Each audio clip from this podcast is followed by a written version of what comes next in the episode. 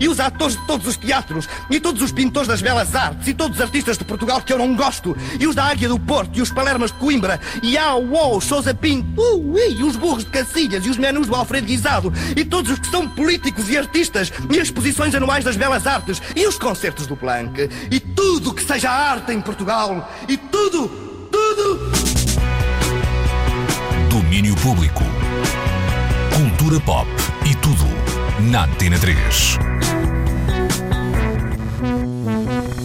Olá, muito boa tarde. Esta é a Antena 3. Eu sou a Vanessa Augusto. Estou convosco até às 3 da tarde para mais duas horas de domínio público.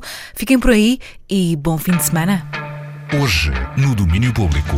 Hoje falamos sobre os festivais que aconteceram e que estão a acontecer por Lisboa por estes dias. Passamos por um festival de improviso e temos novidades da música internacional para ouvir. Damos ainda uma volta pelo cinema contemporâneo, onde falamos sobre os prémios Sofia ou sobre a próxima estreia da Antena 3, o filme Diamantino de Gabriela Brandes. Mas nestas duas horas não esquecemos as celebrações do Dia Mundial do Teatro e por isso recordamos aquela que foi a primeira peça de teatro radiofónico idealizada por um grupo de atores em exclusivo para o domínio público. Vamos escutar tudo daqui a pouco. Para já avançamos com as novidades. Temos música nova dos Foxygen. Saiu esta semana. Chama-se Face the Facts.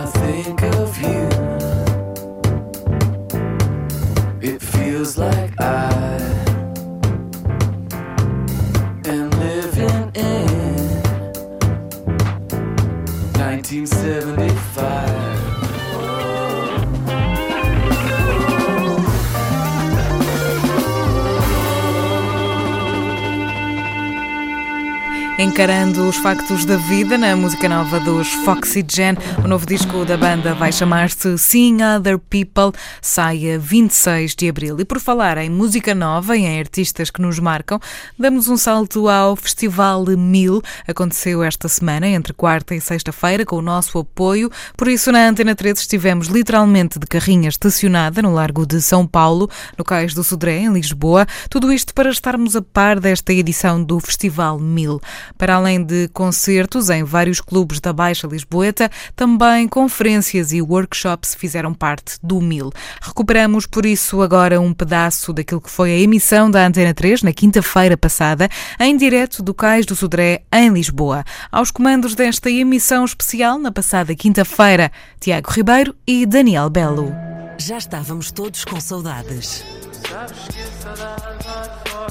A Antena 3, em direto do Mil. Circunavegação com Daniel Belo e Tiago Ribeiro. Chama-se Pedro Azevedo. Seja bem-vindo, eh, Sr. Pedro, eh, à emissão da Antena 3. Senhor Eh, Pedro, agradeço. Sr. Pedro, Olá, boa tarde. Estamos há pouco a invocar o santo, agora invocamos o, o senhor. Antes de mais, obrigado também por, eh, por esse carinho de receber a Antena 3 mais uma vez, já a parceira desde os primeiros quilómetros de vida deste, deste mil. Como é que está a saber esta, esta edição para já, os, as primeiras horas de vida? Sabes, tu passas muito tempo, passo muito tempo a pensar o que é que será o mil e a projetá-lo e a fantasiá-lo, essencialmente a fantasiá-lo. Pá, e depois chega a estes dias e passam a correr, vejo tudo o que se passa. ah, porque estou num terraço incrível Uhum. e essa foi a minha é a parte da qual eu estou responsável bastante e O rooftop, és o mestre O do rooftop. rooftop. Aham. Ah, epá, acho que está a correr super bem. Nós temos, temos cerca de 650 delegados, sem contar com artistas, ou seja, só profissionais que estão efetivamente no MIL para fazer business, no MIL e em Lisboa, obviamente. Uhum. Ah, epá, isso é extremamente gratificante. Há um crescimento que eu noto, pelo menos no Mil. Eh, temos uma sala, desta vez, com uma capacidade um bocadinho mais bujuda, usemos a palavra, o Studio Time Out. Eh, esta lógica é para nós pensarmos que a evolução do Mil vai ser crescer, crescer, crescer, ou essa é uma preocupação que tu, enquanto organizador, não tens? Pá, é um work in progress, eh, porque ele quando nasceu nasce de uma forma muito, muito particular e sei lá, nasce com 40 artistas e tu mencionas aquilo que tu tens para 40 artistas e hoje em dia ah, nós queríamos crescer um bocadinho mais ah, porque tínhamos a percepção que íamos crescer muito a nível dos convidados internacionais e quer dizer, isto tem que ter sempre público porque os artistas têm que tem que poder eh, ter o seu público para mostrar o seu trabalho aos artistas e para convencer aos agentes internacionais e para, e para pronto. Se tu tocas mediante uma casa cheia, que é o teu público, conhece as tuas letras, é completamente diferente do que estares a tocar na Polónia para ninguém. Eles também medem, não é? A reação do medem, público. Óbvio, óbvio que medem. Ou seja, já, já há aqui também uma percepção do lado da indústria, do lado das editoras, do lado de quem promove os artistas, de que a internacionalização, em certos casos, é mesmo o caminho a seguir. É pá, sim, é o caminho, é, é um dos caminhos a seguir. Também depende daquilo que tu queres. Tu podes, tu podes querer ser feliz e viver para sempre em Portugal e não sair daqui, pá, e não tem mal nenhum com isso. Não, não é mesmo, não é mesmo muito.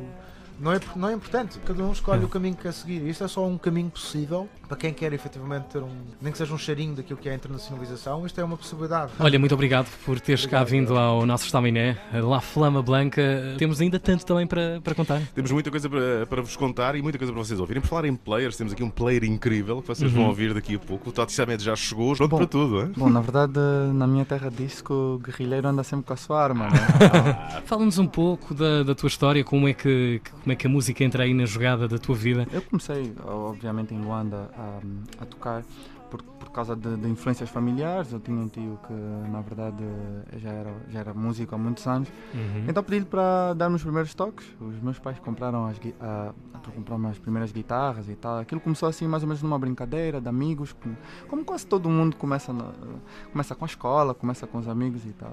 A coisa começa a ficar um bocado séria quando eu hum, não consigo ir à faculdade porque toquei no dia anterior.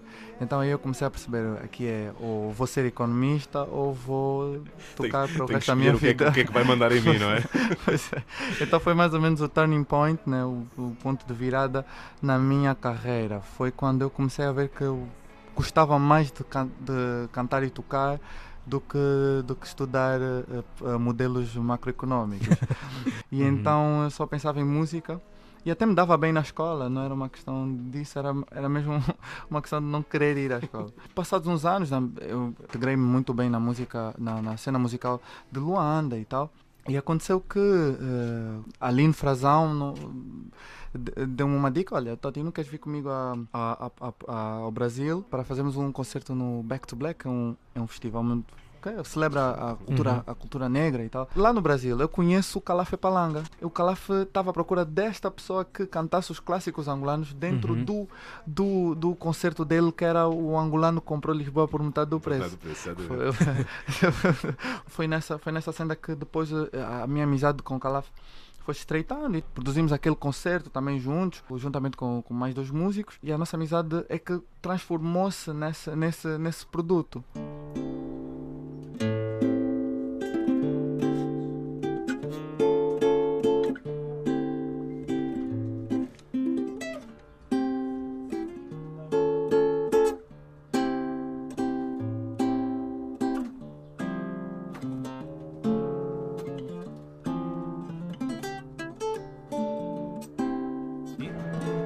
Estávamos todos com saudades.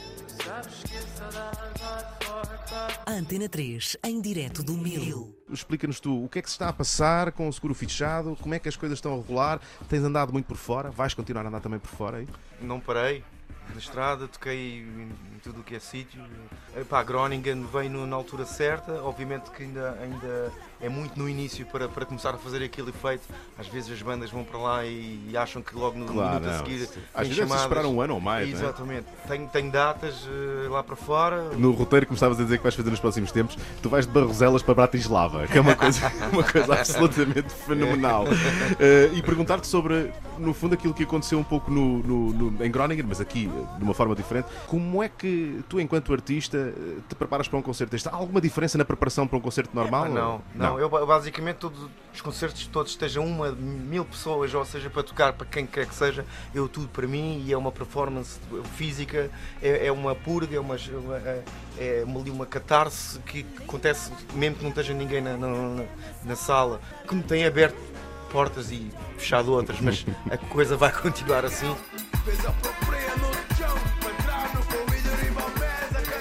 É por aqui que se mexe eh, este mil e E é por aqui que se vai mexer também daqui a pouco Mariana Yegros, que está aqui connosco também na emissão, La Yegros, e eu vou passar agora a falar no meu melhor, no meu melhor espanhol, no meu melhor castelhano, eh, porque tenemos aquí una porteña, y hay, y hay que hablar así con una porteña, no podemos hablar... Bem-vinda. Bienvenida, Mariana. Eh, ¿Cómo es, cómo, cómo, es, es eh, de nervios el día de hoy? Porque el primer show de la gira, eh, el, el nuevo álbum, tú- todo está... Mucho, sí, sí, sí, hay mucho. Hoy es un día muy especial que estamos esperando hace mucho tiempo, porque bueno, salió nuestro disco hace solo cinco días y eh, bueno, es el primer concierto, tenemos acá, comenzamos esta primera gira con 30 shows, casi todos los días co- concierto y hoy es el primer día, así que estamos un poquito ansiosos.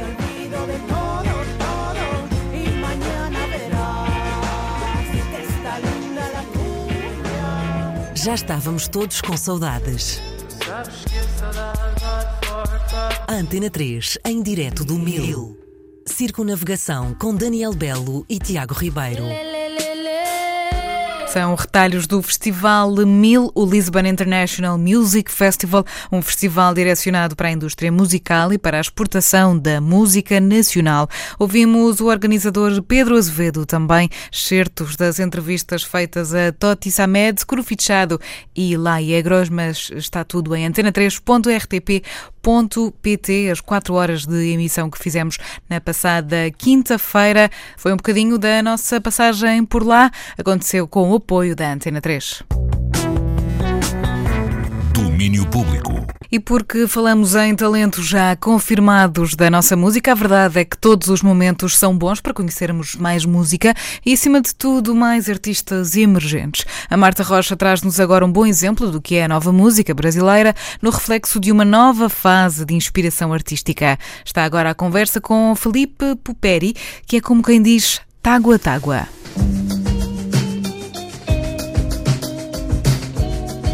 tágua. Tágua é o nome de palco do músico brasileiro Filipe Puperi. O nome ainda é pouco conhecido deste lado do Atlântico, mas a viagem já começou. Ele esteve por cá no início deste mês de março e atuou no Porto, no Maus Hábitos e em Lisboa, na Associação Valsa, e diz-nos que os concertos correram ainda melhor do que o esperado. Filipe, ou Tágua Tágua, diz sentir que há por cá uma boa compreensão sobre o que é não só a música brasileira, mas também sobre as questões sociais com as quais o Brasil lida. ou bandeiras que estão se levantando no Brasil e coisas que a gente tem lutado para mudar, para tentar criar uma consciência social nas pessoas. As- parece que é bem compreendido isso aqui em Portugal também.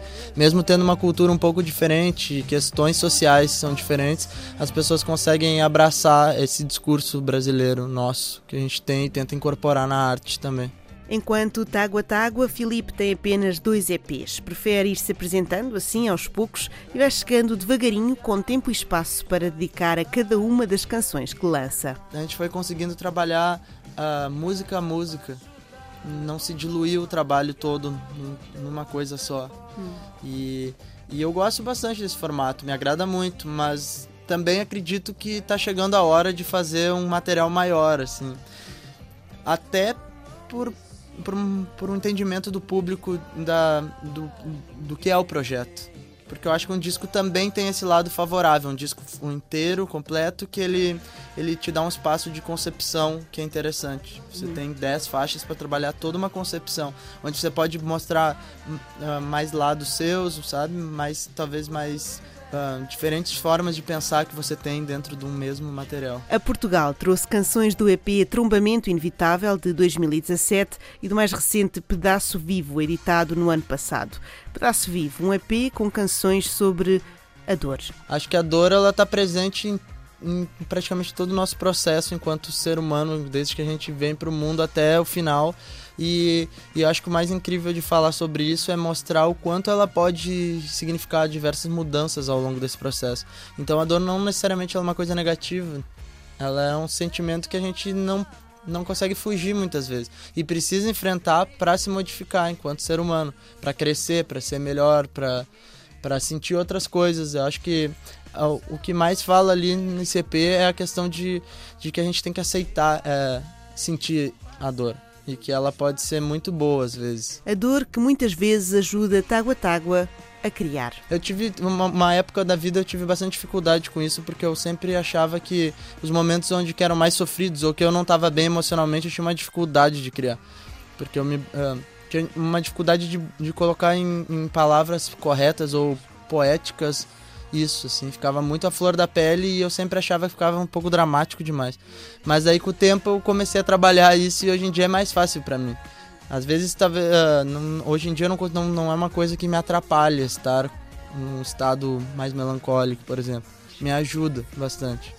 E eu acho que é fundamental, porque até porque as minhas músicas naturalmente elas falam bastante sobre isso, assim, você tem uma certa melancolia no ar que sempre paira, assim. E não necessariamente ela se apresenta uh, na música em si. A música acaba, os ritmos e as coisas que eu tento incorporar na música, elas fogem um pouco dessa melancolia. Mas as letras têm bastante esse cunho melancólico. E isso de misturar as melodias alegres com as palavras tristes é algo a que os músicos brasileiros já estão habituados. A gente tem várias questões que a gente tenta passar por cima. É um país muito grande, né, com muita desigualdade social. Então, acho que naturalmente a gente tenta sempre buscar esses estímulos mais. Como é que eu posso dizer? Talvez menos tristes, assim. É, a gente tenta botar uma certa reverência em tudo que a gente faz no Brasil. E é assim, nesta mistura que Tágua Tágua vai criando. Além deste projeto, Felipe é também músico na banda Wannabe Jalva e produz para músicos como Felipe Cato e Johnny Hooker. Como é que estas pessoas todas se conjugam? É, eu acho que elas, elas se comple complementam no fim das contas, porque o Felipe produtor, ele aprendeu muito, uh, por ser produtor, muito como gerir o lado artístico também. Então o Tágua Tágua acaba que eu, eu sou o produtor do Tágua Tágua. Tanto produtor quanto diretor musical do show, da equipe, do, da, da questão do, do palco, dos músicos. E acho que veio, isso veio muito do meu aprendizado enquanto artista, como um artista de uma outra banda e como produtor dos outros projetos.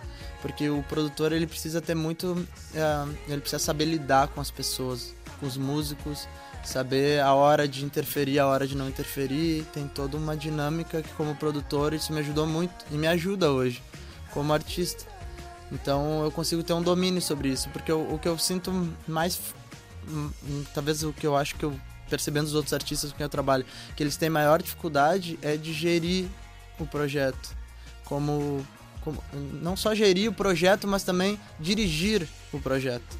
Dirigir musicalmente, dirigir os artistas, os músicos com quem eles trabalham. Então, muitas vezes nesses processos eu fiz essa função. Eles chamam um produtor para que esse produtor tome conta desse projeto de certa forma escolha o caminho junto, acha a concepção, saiba dirigir as pessoas.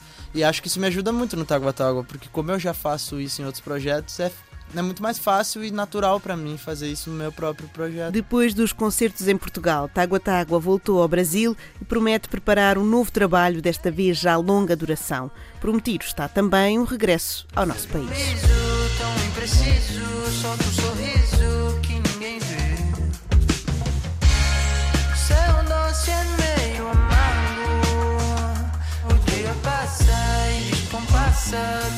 Espaço da solidão.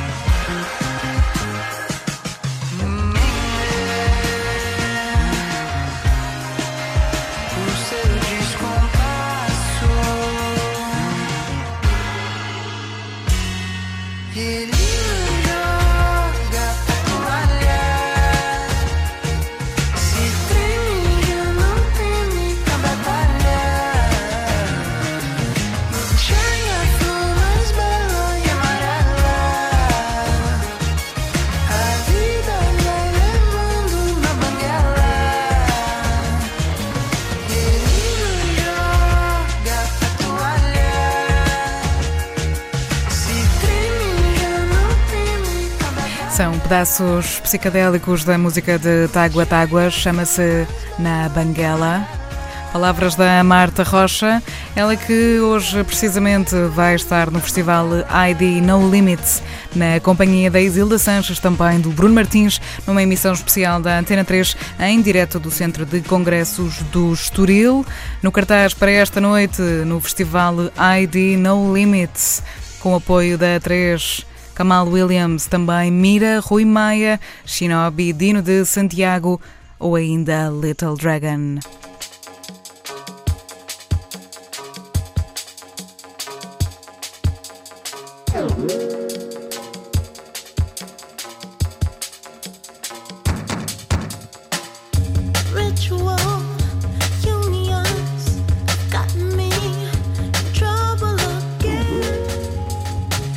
Ritual Union, uma recordação dos Little Dragon nesta tarde de sábado no domínio público. A banda sueca atua esta noite no festival ID No Limits no Estoril. A emissão mais logo em direto do festival entre as 8 e a meia-noite aqui na Antena 3.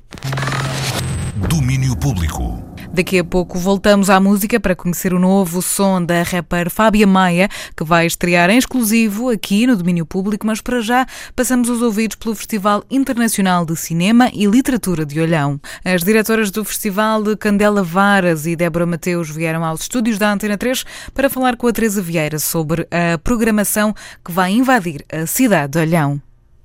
De 4 a 13 de abril, Olhão recebe a primeira edição do FICLO, Festival Internacional de Cinema e Literatura. Temos connosco Candela Varas e Débora Mateus, diretoras do festival. Cinema e literatura é algo inovador em Portugal. De onde é que surgiu a ideia para a criação deste festival? da necesidade, como quase todas as coisas, não é? porque não há festivais de cinema e literatura. E é uma relação que, na verdade, eh, não estamos a inventar, é uma relação que já existe. Nós estamos a pôr o foco nessa relação. São formas narrativas. é? E ambas eh, partillan, comparten estructuras de relato eh, populares ou míticas. O sea, que, que na verdade o que nós pensamos é como é que non existe isto, que ten unha relación tan forte, ninguén está a colocar isto en relación, digamos, Eh, e entón ollamos para, olla, en Portugal non existe. Ah, pois pues non. Entón, ah, e entón, e en España tamén non existe. Oh, e de repente percibimos que es que non há prácticamente festivais de cinema e literatura. Entón achamos que sí que era máis que necesario. E outra coisa é que os poucos festivais que existen colocan moito foco en adaptações literarias. Sim, era nós- exatamente isso que eu ia perguntar, É. porque na vossa programação não se sente isso. Non, para nada. Nós estamos un pouco a tentar que as relacións sexan inesperadas. O sea, que o espectador realmente, de alguma forma, teña unha experiencia específica, cinematográfica específica. ¿no? E ás veces vai identificar, porque ás veces é claro. Mas ás veces non. Va a sentir que sí, que há alguma coisa, mas non percebe qual. E como é que foi o processo de desenho da programação e, em particular, da competição internacional? Vocês têm esse lado de competição, mas depois também têm outros ciclos. Gostava de me focar primeiro na competição internacional. Como é que foi esta seleção? Esta selección foi, eh, pues, obviamente, vendo moitos filmes, non é? Fuimos a diferentes festivais eh, de cinema, moitas veces era por pura intuición. Por pura intuición, unha frase, unha imagen, e de repente íbamos a procurar, efectivamente, mas isto é Camus, claro que sí, o efectivamente, pues isto é Verne. Há, uma, há un film que é The Wild Boys, que recomendo imenso. Je faisais partie d'une bande. É un filme que non é estrella, já pasou no Indie, mas mesmo así achamos que é un excelente filme para pasar outra vez. E aquí é, é paradigmático, porque este filme é un collage atmosférico de diferentes eh, de diferentes libros, de diferentes atmósferas literarias. Está o está o Wells, está eh, Conrad. E, e, e tú sentes eso. Tu tens esa sensación, estás a ver aquí unha coisa, mas non percebes moito ben que E então vas procurar o autor, vas a ler as entrevistas, e efectivamente, pois aquí está, non é? Non estamos tan, tan longe, estamos a mesmo a sentir. Por eso é un desafío tamén para o espectador. O mismo que nos sentimos porque fuimos a pesquisar moito até chegar a esas relações. Constatar que non estábamos a inventar, non é? Claro, mas uma das coisas que eu observei é que existe uma certa tendência, não sei se foi natural ou não, se foi algo pensado ou não, para, por exemplo, filmes da Europa de Leste ou de filmes que geralmente não costumam chegar a Portugal. Foi alguma coisa pensada? É que, por exemplo, filmes da Geórgia, Estónia e tudo mais, Cazaquistão, não, não é assim tão comum quanto isso verem na programação de festivais de cinema em Portugal? Hum, Não, não foi uma questão pensada. Acho que nesta edição, pronto, aconteceu, mas também, por exemplo, o filme do Cazaquistão, The Gentle Indifference of the World, Cuando ты меня потрясаешь, да? Нет.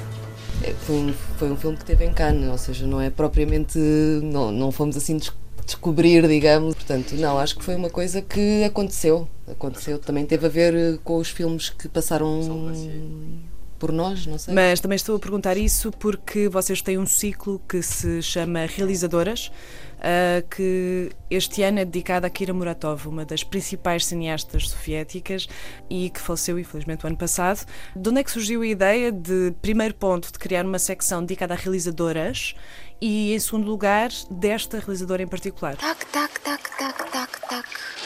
Tac, tac, tac, tac, tac, tac, tac, tac, tac. Quando ainda para nós esta ideia do festival era uma coisa pouco concretizada no papel, digamos, isto foi uma das primeiras coisas que queríamos ter, uma, uma secção em que pudéssemos mostrar o trabalho de, de realizadoras. Porque se formos a ver, realmente agora há muita realizadora, mas mesmo assim os, os trabalhos das realizadoras são ainda bastante invisíveis em comparação com, com os trabalhos do- dos seus colegas masculinos, não é? E depois a Kira Muratova, enfim, é que é uma, é uma realizadora que, em primeiro lugar, nunca estreou um filme em sala em Portugal. E então, para nós foi assim muito claro, porque para já é uma realizadora muito particular, na forma como filma, como olha, como, como põe os personagens em relação. Depois tem outra coisa que para nós, sendo um festival de cinema e literatura, tinha muito interesse, porque eh, ela tem algumas adaptações, e aliás as adaptações que tem quase que lhe foram impostas, porque a inteligência soviética achava que ela era demasiado exuberante ou que, que não entrava lá dentro dos cânones da- da- do realismo soviético, não é?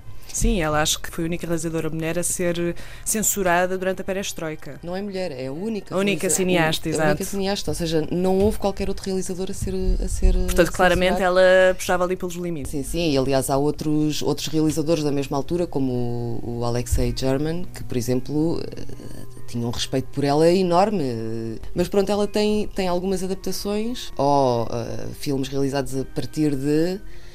Eh, Mas depois ela tem, por exemplo, uma relação com, com Tolstói muito, muito engraçada, porque, e aliás, isto vê-se, por exemplo, no, no Aesthetic Syndrome, que é, que é um dos filmes assim deliciosos dela.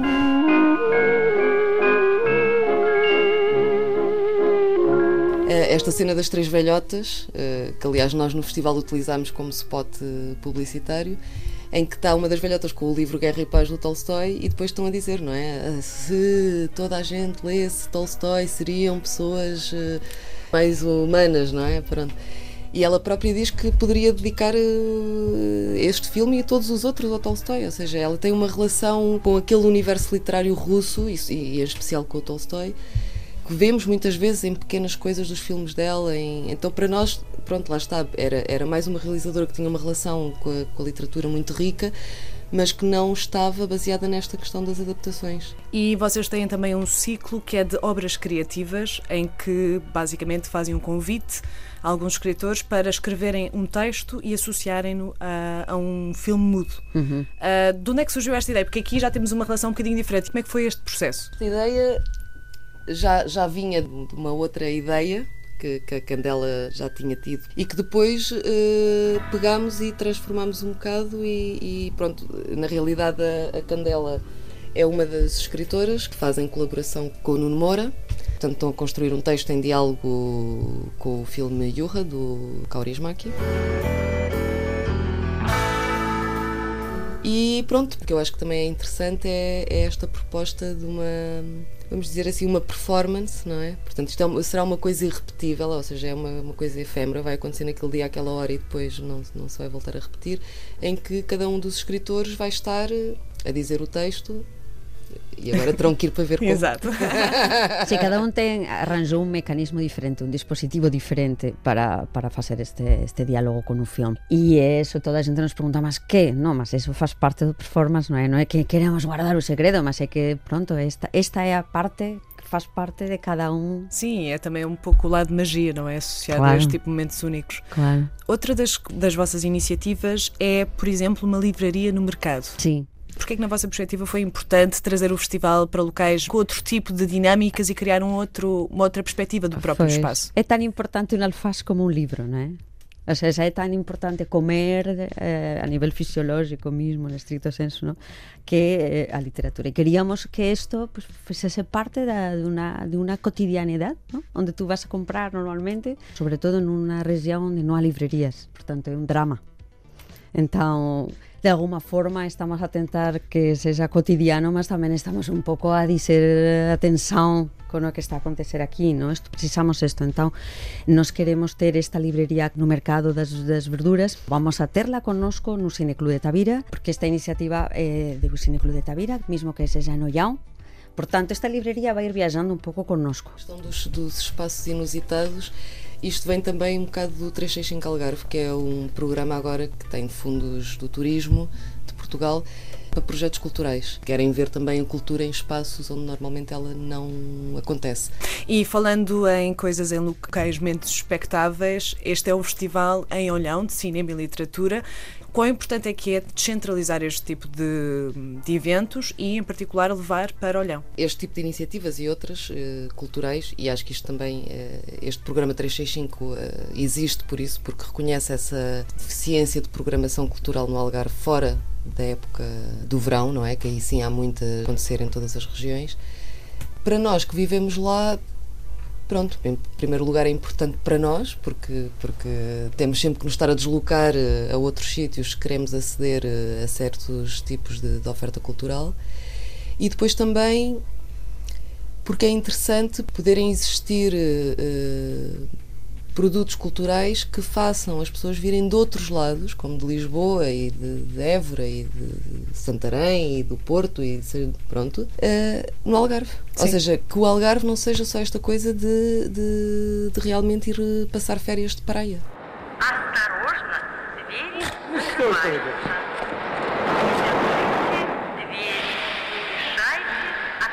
А я ему потом говорю. O FICLO, Festival Internacional de Cinema e Literatura de Olhão, a tentar mudar a visão sobre o Algarve, com uma programação que conta com ciclos de cinema, workshops, conversas e tantas outras atividades paralelas. Ouvimos uma entrevista da Teresa Vieira. Cinema e Literatura, em destaque na Antena 3, nesta tarde de sábado, também para abrir a conversa do próximo convidado desta tarde. Ricardo Sérgio vai folhear o livro do cinema dos nossos tempos, numa espécie de resumo da semana das novidades cinematográficas. Domínio Público. A nossa voz preferida da sétima arte chega agora até ao domínio público para uma espécie de versão muito alargada do seu Só Fitas, uma rubrica que podem ouvir todas as quintas-feiras em direto ao meio-dia e 20. E bem-vindo, Ricardo, antes de mais. E vamos começar por falar ah, numa entrega de prémios que aconteceu no passado fim de semana, a entrega dos prémios Sofia. Raiva, de Sérgio Treffaut, foi o grande vencedor da noite destes prémios, levando para casa o prémio de melhor filme, mas conseguiu também uma vitória em quase todas as categorias, desde a melhor ator e melhor atriz, também a melhor direção de fotografia, ainda melhor argumento adaptado. Ricardo, ah, sei que viste este filme, começando então ah, por estes prémios, Sofia.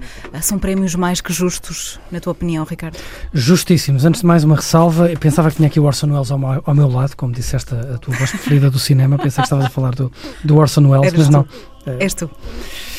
A nossa voz preferida da Bom, sétima arte. Sendo assim, sim, eh, prémio mais que merecido para esta raiva. Foi para mim também um dos filmes, eh, um dos filmes do ano e o filme português do ano, do ano passado, 2018, e por isso foi com muita surpresa e agrado que vi a Raiva sair eh, com seis prémios Uhum. dos Sofias. Já tinha ficado contente quando ele ficou nomeado para exatamente seis, julgo que seis ou sete, ou sete Sofias, ahm, mas, enfim, Parque Meyer de, de eu ia dizer Almodóvar, de António Pedro Vasconcelos era o, era o favorito, era o Uhum. principal nomeado, com 14 ou 15 nomeações, e portanto não esperava ver Raiva sair sequer com, vá lá, um ou dois prémios talvez, mas Uhum. seis, en- entre eles o de melhor filme, foi uma muito boa surpresa e mostra que. Hum, que se calhar eh, a Academia também está a ir pelo, pelo bom caminho. Seis prémios, entre eles melhor filme, melhor argumento adaptado, e estamos a falar da adaptação de Seara de Vento, que é Hum, um clássico exatamente. da literatura portuguesa, e depois eh, três prémios em quatro para Uhum. atores eh, eh, principais e secundários. É, é de louvar e, portanto, a Raiva merece todo, todo o nosso aplauso e fico, sobretudo, contente porque foi um filme que estreou com o apoio da Antena 3 um, e isso faz-nos também uh, perceber que se calhar também estamos aqui no, no bom caminho. Voltando aqui ao, ao Raiva e a Sérgio. Treffaut, eh, o cineasta disse à agência Lusa, se não me engano, que este eh, é um filme fora de moda, isto Uhum. entre aspas, porque, eh, e passo a citar, as questões de justiça social, da pobreza e do abuso de poder já não interessam a ninguém, mesmo que subsistam, fecha aspas. Uhum. Isto, claro, ahm, dizia o realizador em, em oposição a questões de identidade, de género, portanto, Sim, aquilo que te pergunto, Ricardo, é se faz sentido, se isto é de facto uma, uma realidade do cinema contemporâneo, estas duas perspectivas, ou é somente uma, uma opinião de um realizador? É sobretudo a opinião de Sérgio Treffaut. Uhum. Agora, por outro lado, é verdade que uh, não está tanto na moda este tipo de cinema em Portugal. O que está na moda em, em cinema em Portugal é o Parque Meyer, é o Tiro e Queda, é, é esse tipo de cinema mais virado para o grande público e para o espetáculo. Hum. Outro Uh, tipo de questões so- sociais. que levantam, que às vezes nem sequer levantam questões Ok. sociais, eh, refletem mais a sociedade do que levantam questões. No entanto, as questões de que falamos hoje em dia, e presumo que seja isso que Sérgio Treffaut queira dizer, hum, aquilo que se fala quando abrimos os jornais hoje é sobre o clima, é sobre o artigo 13 da, Uhum. eh, que passou no Parlamento Europeu, é sobre esse tipo de situações. A justiça social, nomeadamente esta questão de pobres contra ricos, ricos contra pobres, Uhum. um, desta forma com que uh, nos contava o livro Seara de Vento, Manuel Fonseca, e nos contou o, o filme, já não é uma coisa que vemos tanto no cinema português. Depois, sobretudo, e aí sim acho que mais do que uma opinião de Sérgio Treffaut é uma verdade absoluta, uh, é um filme completamente fora de moda também na estética do filme. É um filme a preto e branco, Uhum. faz lembrar o cinema português dos anos 60, faz lembrar o cinema norte-americano, francês dos anos 40, 50, 60, faz lembrar qualquer coisa daquele, daquele cinema francês que Godard e companhia andaram a fazer ahm, nos anos 50, 60 em França. Ah, Há aqui qualquer coisa que já não se via há muito tempo no cinema e que Sérgio Treffaut soube não só mimi- eh, imitar, digamos assim, mas mais do que isso, soube trazer para o século XXI. Nós estamos a ver um filme que, eh, enfim, se estiver numa imagem fixa, parada, parece um filme antigo, parece uma coisa à antiga, Uhum. com tudo de bom e de mau que isso possa dizer, mas depois não é um filme antigo, é um filme de agora, é um filme hoje, com um ritmo atual, com uma linguagem atual, mas, eh, enfim, está muito longe de, lá está, do Tiro e Queda, do Parque Meyer, dos Ladrões de Tuta e Meia, que é o cinema que nós vemos, português, nas, Hum. nas salas, a encher salas e a, e a levar pessoas ao cinema. E é preciso que as pessoas vão ao cinema ver filmes portugueses para também verem filmes como Raiva. Uhum. E é isso também que o torna tão especial, é essa diferença substancial Exatamente. de tudo o que é banal. É um filme, é um filme hum, acho que o adjetivo aqui eu devo tê-lo dito na altura em que o filme estreou. É um filme belíssimo. Hum. Na imagem, na história e na forma como em uma hora e pouco nos conta uma história tão simples, eh, tão clássica e tão enraizada na nossa cultura e na tradição portuguesa, mas que se calhar eh, há gerações inteiras de, de jovens, de pessoas que não se lembram que isto faz parte da nossa história, esta, Hum. esta história que se conta no. Que história, no que Raiva. história é essa, muito rapidamente? É basicamente uma história de, de vingança sobre uma família muito pobre no Alentejo hum, que,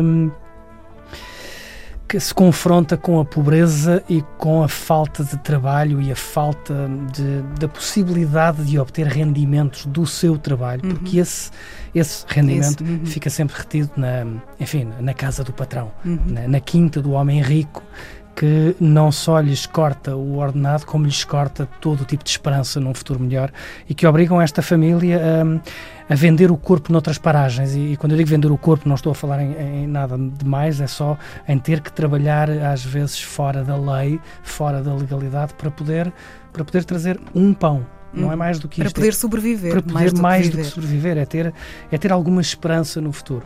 E depois, eh, quando as pessoas pobres e com vidas difíceis pela frente se veem confrontadas com, com estas situações, às vezes acontece isso que acontece nesta história. E atenção que eh, isto é uma ficção, o livro Seara de Vento é uma ficção, mas é Hum. baseado num Sim. episódio real da história portuguesa, quando um camponês hum, matou o patrão e a família do patrão para o qual trabalhava e do qual e, e- e- e que encarava como os criminosos da sua vida e depois se barricou na sua casa Hum. à espera que a GNR chegasse para o apanhar Uhum. e eh, enfim houve ali uma troca de tiros que durou hum, uma eternidade e que matou muitos eh, GNRs e muita Uhum. gente até que o homem foi preso e morto. Hum, isto é uma história, é um episódio real que depois uh, Manuel da Fonseca transforma no livro Seara de Vento e que agora Sérgio Treffaut transforma uh, neste filme. É esta história, é apenas uma história de vingança, mas com um contexto social Uhum. que faz parte da história de Portugal e que é importante que, que nós, cá em Portugal, uh, reconheçamos. Por falarmos em filmes portugueses e em filmes com o apoio da Antena 3, eh, nesta semana que começa agora, portanto, esta quinta-feira, estreia finalmente Diamantino, eh, um filme de Gabriela Brandt e de Daniel Schmidt que enfrentou alguns percalços, mas chega então finalmente às salas nacionais. Um filme que, acima de tudo, fez muito sucesso em Cannes, ao vencer o Uhum. grande prémio da Semana da Crítica. O que esperar deste Diamantino, Ricardo? Estamos noutro universo, não tem absolutamente nada a ver com raiva. Eh, Ganhou dois prémios muito importantes em Cannes. Normalmente nós só falamos do prémio, grande prémio do júri da Semana da Crítica, mas ganhou um prémio importantíssimo. Ganhou o Palme Dog, que é um Hum, filme, exato. uma espécie de palma de brincadeira oferecida a, a cães. eh, e há muitos em Diamantino, há uns cachorrinhos bonitos, Hum, como, cachorrinhos diz, como diz Diamantino, eh, que ele vê quando corre no relevado. Bom, como descrever Diamantino? Ui, que trabalho difícil. É daqueles filmes que só mesmo vendo. Senhoras e senhores, dois minutinhos de atenção, por favor. Eu queria falar-vos do Diamantino. É um filme muito bom que fizeram sobre a minha vida. O Diamantino, sou eu. Já devem ter ouvido falar. Chamavam-me Miguel Ângelo dos Relevados. Segue a história de um ídolo de massas, um jogador de futebol que pode ou não ser um sósia de um certo jogador de futebol. Não estou a falar do Figo nem do Rui Costa. É uma comparação um bocadinho inevitável É, quando, quando é. vemos o trailer, não é? Quando vemos o trailer, é quando ouvimos, até, quando sim. ouvimos Carloto Cota. E atenção, Carloto Cota está bestial. imprescindível. Sim, e, é- e- é- e so- e sobretudo podíamos ter aqui tido o risco de Carloto Cota ter roubado 2018. Porque ele, o filme era para ter estreado em novembro do ano passado. Em outubro do ano passado estreou uma outra curta-metragem com Carloto Cota, em que ele fazia de Fernando Pessoa, eh, como Fernando Pessoa salvou Portugal. Uma curta-metragem pequenina, mas em que Carloto Cota fazia de Fernando Pessoa e depois, um mês depois, iria estrear Carloto Cota a fazer de eh, perdão, de Diamantino. que Carloto Cota eh, merecia ganhar um prémio só por estas duas interpretações. Primeiro como Fernando Pessoa e agora como Diamantino. Lá isso merecia e, e- e vale a pena ver a sua transformação e a sua interpretação de- neste, neste Diamantino. Mas como dizia, Carloto Cota é um jogador de futebol, uma estrela dos relevados, que pelos vistos vê eh, cachorrinhos bonitos quando corre em direção à baliza ahm, e que um dia ouve falar de um assunto que está eh, muito eh, em voga, que são os refugiados. E ao ouvir falar dos refugiados, perde o talento e tem que fazer alguma coisa para não só recuperar esse talento, mas fazer alguma coisa de bem. Como ele diz, fazer alguma coisa de bem para os refugiadinhos. Ahm, eu, eu não toda, consigo. toda uma realidade que ele não conhecia até, até ver conhecia. um refugiado, não é? Até, até ver aquelas pessoas. Mas se nós pensarmos que isto, é, que isto é a história do filme, desenganem-se. É porque isto é, isto, é só, isto é só o mote. Sim, sim. Porque depois o filme eh, é, é, de uma bizarria que, que só mesmo Gabriela Brantes é a primeira longa-metragem deste jovem realizador português, Uhum. mas este jovem, recito jovem, com 20 e poucos anos, realizador português, já leva uma catrafada de curtas-metragens, todas elas entre o hilariante e o extraordinário, e agora, com a ajuda de, de Daniel Schmidt, traz então esta, esta longa-metragem que não tem descrição possível, não é só uma comédia, não é só um filme de ficção científica, não é de maneira nenhuma um biopic de qualquer jogador de futebol que por aí anda a jogar ehm, pela seleção portuguesa e por um clube qualquer na Itália, não é nada disso. Parte apenas desta figura para caricaturar toda uma série de, de universos que nós vemos, lá está, uh, no cinema, não necessariamente no cinema português, e que também ao mesmo tempo nos põe a pensar sobre, lá está, a questão dos refugiados, a questão. Um, a questão da celebridade, do que é que as celebridades nos dão e nos trazem, e, e sobre cachorrinhos. E daí o Palme Dog, um merecidíssimo prémio que, que ganhou em Cannes. Pareceu-me também muito evidente este confronto entre o que é real para umas pessoas e o que é real para outras, e, e esse, lá está esse lado bizarro de, do confronto de realidades de pessoas que são refugiadas e que estão a, a sobreviver e de pessoas que, lá está, uh, veem cachorrinhos. Dois mundos tão diferentes e esse choque acaba por. Uh, e isso é uma das, é uma das figuras do filme. um bocadinho. É, é o choque entre o que é real para uma pessoa que tem o seu universo e que vive numa bolha e que não leva com aquilo que é real para todos nós e para os outros que, Hum. que todos os dias são confrontados com estas, com estas coisas na, na televisão e nos jornais. E, hum, e isto joga, o filme joga também um, um bocado com isso. Mas enfim, é, é difícil, é difícil resumir Diamantino a um filme sobre hum, a realidade aos olhos, para os olhos de uma celebridade. Uhum. O filme é muito mais do que isso, é muito para lá do que isso. É como disse, é um filme de ficção científica, é um filme, é um thriller, é um drama, é uma comédia, é sobretudo uma comédia, mas é sobretudo um filme que, que, que nos traz para o grande cinema em Portugal hum, Gabriela Brandes e Carloto Cota. Não, não, não posso deixar de falar dos dois como, como uma parelha neste Diamantino. Obrigatório ver. Obrigatório ver, obrigatório ver e obrigatório falar dele daqui a uns muitos largos meses. Que bom, A muito ver, bem. vamos. Sim. Para o final desta conversa, uma nota hum, de curiosidade, vá, de, de apreço hum, e de parabéns a um filme que marcou a minha adolescência, Eternal Sunshine of the Spotless Mind. marcou a Sim, tua adolescência? Marcou a minha adolescência. já, sabia, já sabia que isso ia ser eh, um ponto importante desta conversa. Ah, em português, O Despertar da Mente saiu em 2004, Uhum. precisamente eh, no mês de março, o mês no qual nos encontramos, apesar de só ter estreado em Portugal eh, em maio. Um argumento de Charlie Kaufman, Uhum. muitíssimo bem realizado por Michel Gondry. 15 anos depois ainda não se aplica à mente humana este dispositivo inacreditável para o bem ou para o pior de apagar pessoas da nossa mente, apagar a dor da nossa mente. Ricardo, tua opinião e considerações sobre este filme que faz 15 anos? É, é difícil olhar para esse filme sem olhar não só para. Eu- diria um movimento que Charlie Kaufman protagonizou nos anos 90. Ele fez, escreveu uma quantidade de filmes, alguns realizados por Michel Gondry, outros por hum, Spike Jonze. Uh, Charlie Kaufman fez o seu cinema. Ainda agora estávamos a falar de Gabriela Brandes, hum, obviamente em universos diferentes, mas Gabriela Brandes faz os seus Uhum. filmes, não são de mais ninguém. Charlie Kaufman escrevia filmes que provavelmente só ele é que entendia, só ele é que saberia o que é que, o que, é que está aí. Eh, um desses filmes, inclusive, é sobre ele próprio. eh, Uhum. um tal filme com Nicolas Cage a fazer dele e dele, eh, e com Meryl Streep, enfim. Um, o Despertar da Mente é mais um desses episódios desse universo. Charlie Kaufman, realizado por Michel Gondry, homem que vinha dos videoclipes, é um dos primeiros papéis dramáticos de eh, Jim Carrey, Uhum. ainda com uma Kate Winslet, eh, ainda muito jovem, Sim. ainda muito jovem, cabelo vermelho, não era? E azul e, Ia variando, um, e variando. variando. Esse, esse é um dos segredos, não é? É um dos, Exato. dos truques do filme. Agora, eh, o que é que uma máquina, uma construção dessas faria? Eu diria que, olhando às vezes para as notícias, eu diria que falta nos fazia uma, uma máquina dessas. Pois. Mas se calhar é melhor não. eh, Hum. eh, Porque se não vejamos, onde é que anda Charlie Kaufman hoje em dia? O que é que ele anda a fazer? Muitas considerações podíamos fazer sobre esse, sobre esse despertar da mente.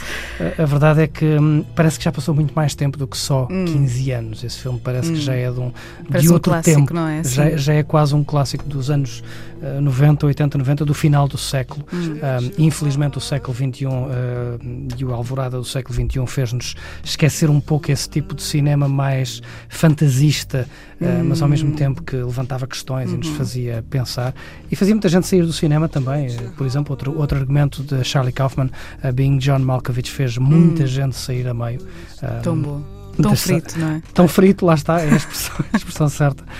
Um, Mas é como dizes, eh, parece que foi, parece que foi há Hum. um século e foi há 15 anos. Lembras-te quando viste o filme? Há, há, muito- há 15 anos, se calhar? Vou ser muito sincero, não tenho, não tenho uma memória. Se me perguntas onde é que eu estava quando esse filme estreou, não me lembro. Provavelmente estaria numa sala de cinema a ver esse filme. Aham. Charlie Kaufman era daqueles que me levava ao cinema sempre na altura, os Hum. filmes dele. Os filmes estreavam com algum atraso. Uh, já não tanto como talvez nos anos 80, mas ainda estreavam com algum Sim, atraso. E portanto, quando um filme chegava às salas de cinema, mesmo não havendo internet, Hum. já havia toda uma conversa feita sobre esse, Uhum. esse filme nos jornais e, portanto, havia sempre alguma expectativa para ver um filme escrito por Charlie Uhum. Kaufman e esse foi, foi um deles. E depois havia Jim Carrey, o Ace Ventura, ainda com a sua conotação muito cómica, a fazer um papel dramático e a levar muita gente ao cinema nessa altura. Foi um dos filmes que, que mais vi eh, nesta minha adolescência, não é? Nes- Nestes 15 anos eh, revi várias vezes este filme. Aposto que há coisas que ainda me escapam e que ainda não, não entendo na sua plenitude. Que há um argumentista que merecia um estudo aprofundado, sério, Hum. uma tese de doutoramento, Era um bom- quer em psicologia, quer em filosofia, quer em semiótica.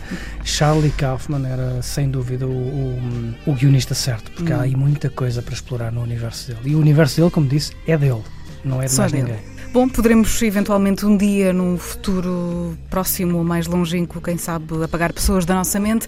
Já do nosso coração é um bocadinho mais difícil. Tu estarás no nosso, Ricardo. Ai, obrigado. Uma volta no cinema no domínio público. Obrigada, Ricardo. Até para a semana. Boa semana.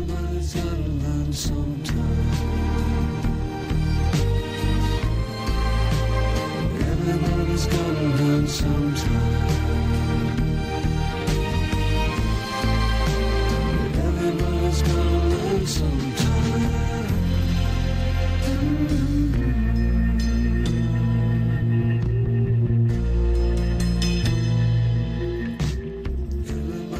It gets frozen this time of year.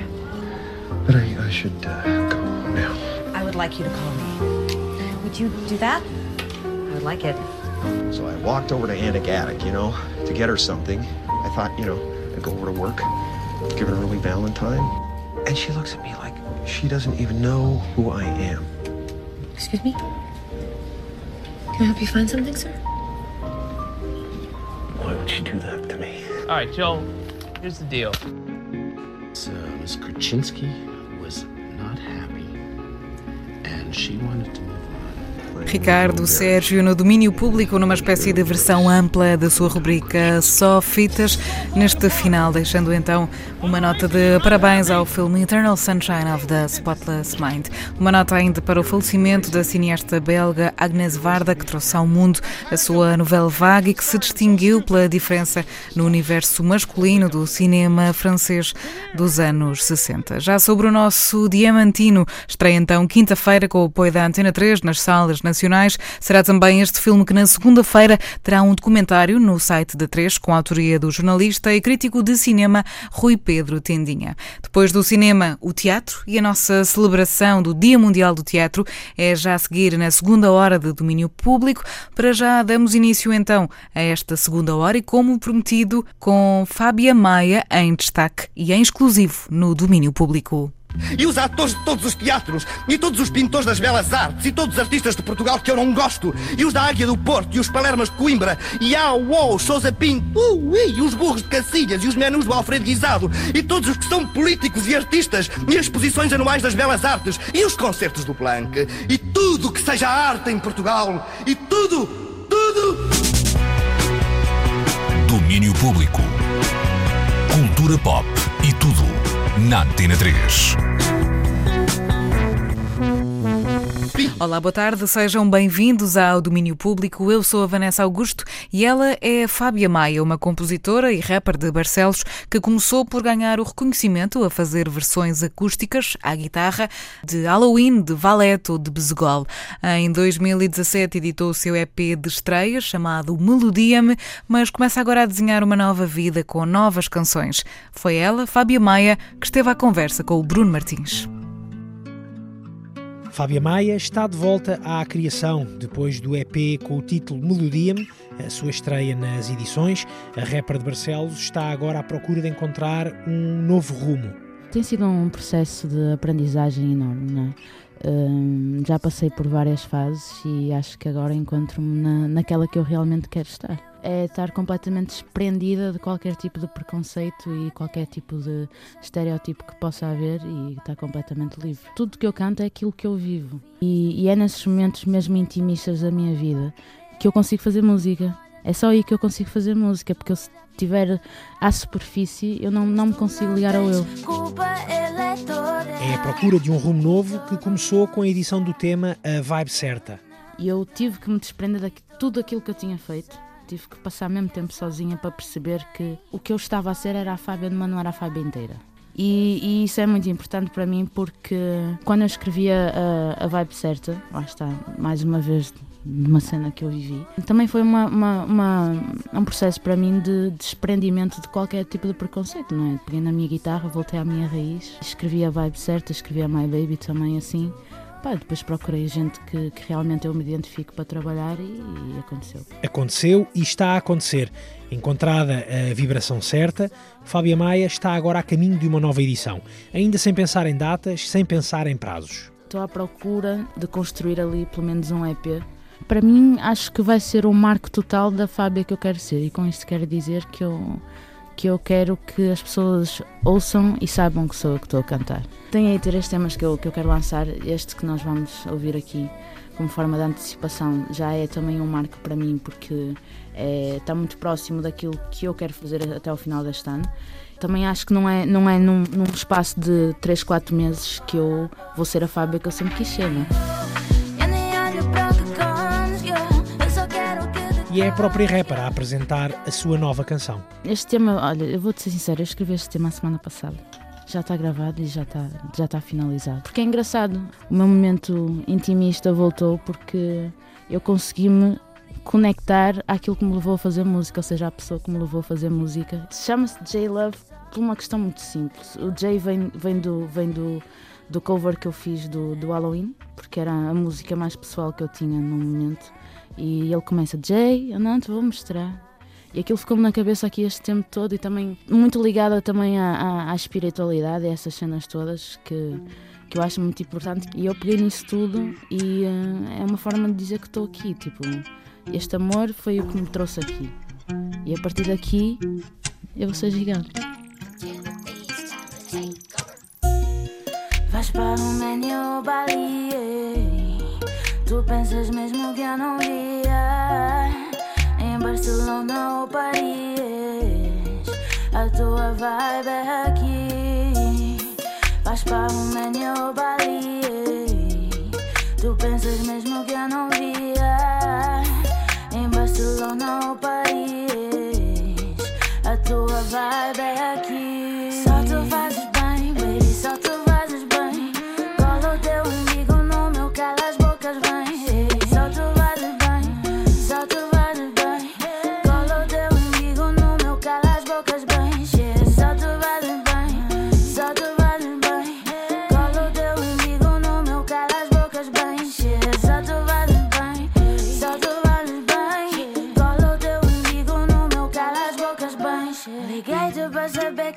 essa dama da tua festa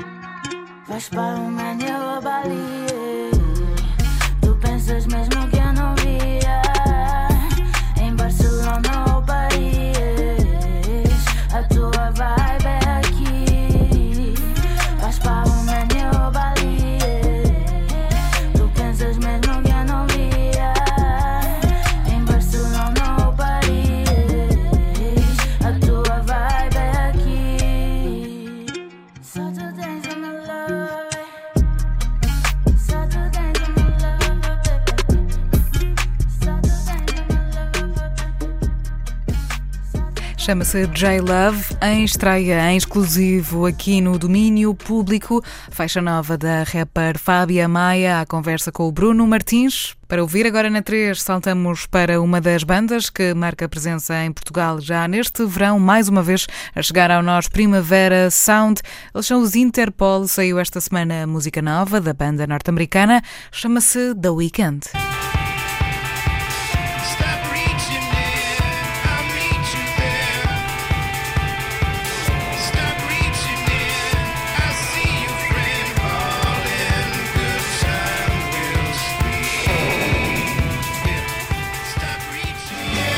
The Weekend. O fim de semana ao som dos Interpol, música nova da banda de Paul Banks. Os Interpol vão ter novo EP 17 de maio, vai chamar-se A Fine Mess. Atuam depois em junho no Nós Primavera Sound no Porto no dia 7 de junho. Para já viajamos até outras sonoridades e falamos de jazz. De jazz, sim, finalmente há a quinta edição do Guitarras ao Alto. Bruno Pernadas e Mário Delgado são os dois guitarristas que vão estar no Festival Alentejano e que vão dar quatro concertos concertos em dois fins de semana. Dias 24 e 25 de maio vão estar no Crato e em Estremoz e depois dia 31 de maio e 1 de junho vão estar em Avis e na estação desativada de Beira Marvão. O Daniel Bell esteve na apresentação da edição 2019 do Guitarras ao Alto, ouviu a música e também as explicações de Bruno Pernadas, Mário Delgado e do organizador Vasco Durão. Queres,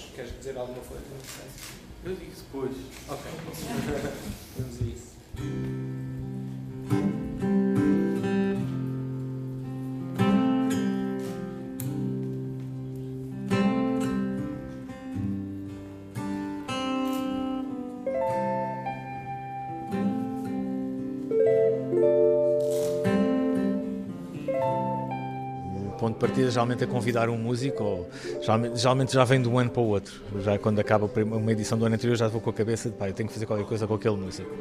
E queria fazer qualquer coisa com o Bruno Pernada já há algum tempo, okay.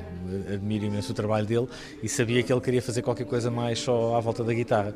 E quando falei com ele. Eu aceitei de imediato porque era uma coisa que eu já queria fazer há muito tempo, então não foi preciso eu tomar essa iniciativa, o projeto veio ter comigo. Ele disse-me imediatamente, eu queria convidar o Mário Delgado.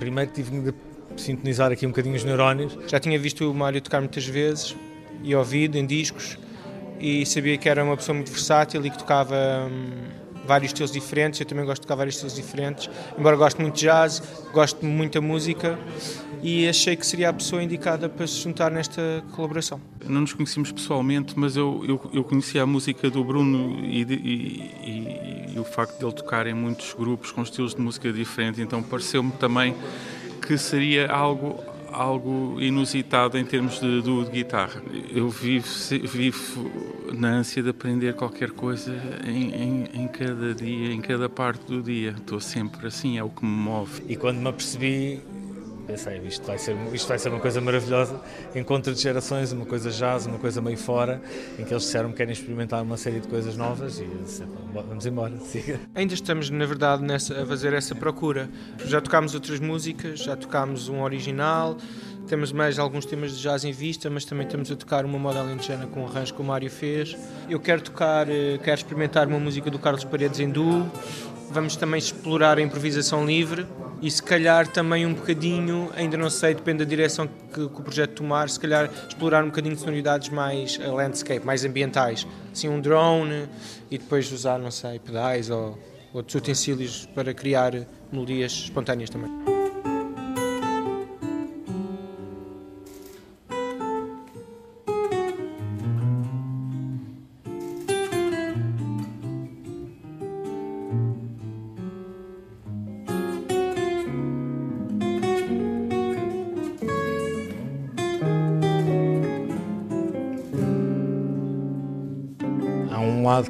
Que é, muito, importante nisto, que é a questão do património alentejano. Ou seja, eu percebi logo desde o início que se fosse fazer isto em salas de espetáculos convencionais não, ia, não tinha metade do público. Eu percebi, aproveitando o património que no Alentejo, como no resto do país, mas pronto, no Alentejo que eu vivo há muito e fantástico e que está disponível e que não se paga e, e, e, que, e que, está sequioso de ser utilizado, é muito mais fácil de uma pessoa de dizer em extremoas, olha, vão ali ao convento das Maltesas ver um, um concerto ali no claustro com um copo de vinho na mão num ambiente maravilhoso, as pessoas vão. É? E, e, é muito um conceito de proximidade. Já há muita gente que vem de fora, precisamente pela oferta original, não é? De repente as pessoas tem muita gente que diz, então quando é que isso vem para Lisboa? Eu digo às pessoas, então quando é que sais de Lisboa e vais ver um concerto de fora de Lisboa? É esse, é esse o objetivo. Mas cada vez mais há esse, eh, localmente há muita gente que vai pela curiosidade e depois há, há muito esse trabalho, ou seja, o trabalho com as câmaras ou com, com pessoas locais e há esse trabalho de chamar as pessoas e fazer com que elas venham. Como já estamos numa fase em que já estamos a repetir alguns locais, já há gente que reconhece e que já conhece o conceito e que às vezes nos manda mails a perguntar quando é que vai ser este ano e o que é que vai acontecer e esse facto de ser um conceito musical diferente todos os anos, apesar de ser sempre a mesma marca e a mesma identidade, acho que as pessoas agradas muito, nunca sabem o que é que estão à espera. Pelas imagens que vimos aqui na apresentação do filme, deu para perceber que são sítios bastante intimistas e no campo. Dá-me ideia que vai haver espaço para o silêncio e, e, e, e, para poder explorar muito, muitas gamas diferentes de sons, mas sobretudo ver as estrelas.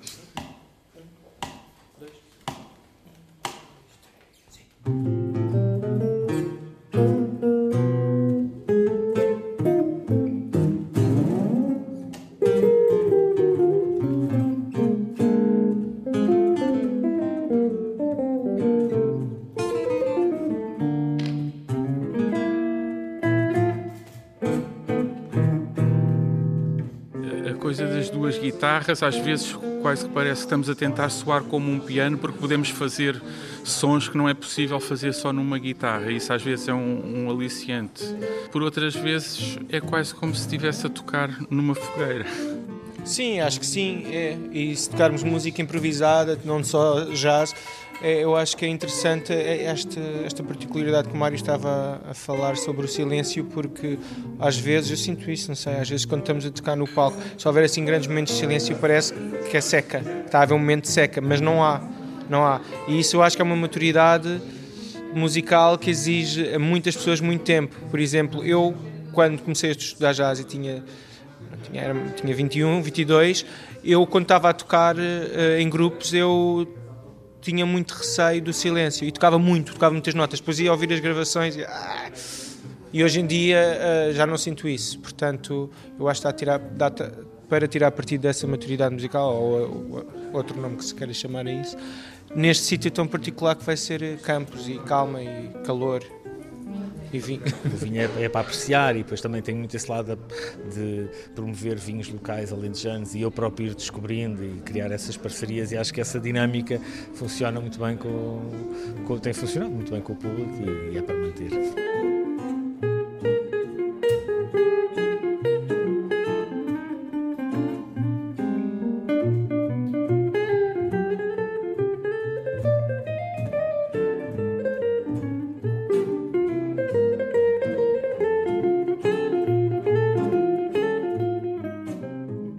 24 e 25 de maio e 31 de maio e 1 de junho, vão ser dois fins de semana. Vamos estar 24 de maio, vamos começar no Crato, no Mosteiro Flor da Rosa, uma antiga igreja, que parece que estamos na Guerra dos Tronos. 25 de maio vamos para Estremoz, que é a minha terra, é onde eu estou a viver. Faço questão de que faça, aconteça lá, no Convento das Maltesas, é mesmo no centro de Estremoz, num claustro lindíssimo, parece no século XVIII, num jardim.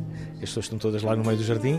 Dia 31 de maio vamos em Avis, outra vez. Este ano vamos fazer num sítio diferente em Avis, vai ser na Casa das Artes, no centro mesmo de Avis, numa antiga casa senhorial, um espaço lindíssimo também. E depois, no último dia, vamos para Beira Marvão, que é já um dos, se não mesmo o ex-libris do Guitarras ao Alto, que é o Train Spot, que é a antiga estação de comboios da Beira Marvão, onde os músicos tocam em cima da linha do comboio, ou numa antiga estação de comboio, as pessoas estão à volta do comboio. E este ano vamos ter, as pessoas vão poder andar de bicicleta em cima da linha do comboio, vão poder ir para lá mais cedo e provar vinhos e e vai ser assim um momento muito. É um misto de intimista e de proximidade e de ligação às pessoas. E ali também já trazemos muitos espanhóis, também é uma coisa muito interessante. Começamos a trazer também público espanhol para vir para aqui, para o Alentejo, música portuguesa.「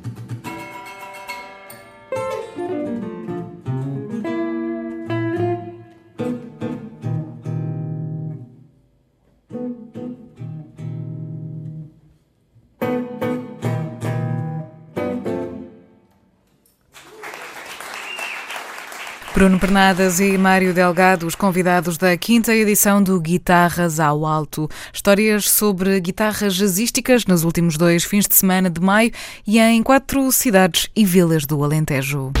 Domínio Público. Não é no Alentejo, mas sim em Sintra que, por estes dias, improvisadores do mundo inteiro se encontram para fazer acontecer o Espontâneo. É um festival de improvisação teatral que a companhia Os Instantâneos organiza há já oito edições. A Mariana Oliveira chamou ao estúdio dois dos cabecilhas deste encontro, onde nunca ninguém sabe muito bem o que é que vai acontecer. É a oitava edição do Espontâneo a acontecer no Centro Cultural Olga Cadaval, em Sintra, até este domingo.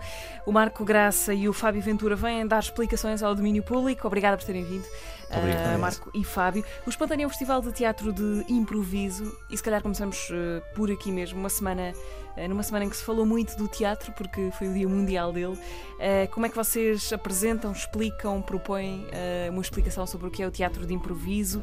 É, é a balda total? Como é que se prepara um espetáculo de improviso? Quais são as balizas de partida? Quais são as propostas que vocês trazem a estes quatro dias de espontâneo? Quatro dias de, de espetáculos que são, que são todos eles são espetáculos únicos, porque são espetáculos que vão ser criados com inspiração em sugestões do público pequenas ideias do público, às vezes entrevistas a alguém do público, uh, e isso é a premissa para depois se, criar, uh, se criarem espetáculos numa vertente bem mais teatral do, uhum. que, do que as pessoas por vezes associam à, àquilo que é um improviso o festival quer mostrar várias vertentes do que é que é possível fazer com a improvisação. Uhum. Nós vamos ter espetáculos, e temos tido ao longo de outras edições, uh, espetáculos que mostram que, que, é possível fazer coisas bastante diferentes com a improvisação, sempre numa, numa toada mais, mais, mais cómica, uh, que existe sempre, porque as coisas são criadas no momento, há muito erro uh, e o público valoriza muito isso e, e é divertido. mas o festival quer mostrar coisas diferentes diferentes que é possível fazer com a improvisação, uhum. desde espetáculos uh, musicais, uh, espetáculos da Broadway completamente criados no momento, uh, as músicas, as canções, tudo é criado no momento, até espetáculos que. Hum, como é que eu explico isto? Que são uma loucura total que juntam em palco uh, artistas de várias partes do mundo. O festival é internacional uh, e junta estas pessoas de várias partes do mundo que não, não se conheciam até elas terem chegado há okay. uns dias atrás e que agora vão a palco também criar um, um, espetáculo juntas pela primeira vez. Mas qual é que é essa tal ideia feita que as pessoas têm, ou ideia comum que as pessoas têm do que é o improviso, o teatro de improviso, e que é diferente daquelas, daquela que vocês querem propor nestes dias de espetáculo? As pessoas associaram durante, durante e ainda associam, e bem, e bem a, a improvisação uh, aos jogos de improviso. Uh, foi algo, é algo que marca muito, é muito, tem uma componente cómica muito forte. Mas a improvisação é um universo para além disso, que, se, que vai muito, muito, mesmo muito para além, para além do, dos, dos, conhecidos jogos de improviso que as pessoas uh, seguramente conhecem e que é mais e que são mais são mais rápidos de chegar às pessoas. Uh, e neste caso, aquilo que acontece é essa componente cómica existe. A única coisa é que não, não tem aquela rapidez dos jogos, nem, nem por vezes aquele, aquele nonsense associado aos jogos de, de improviso.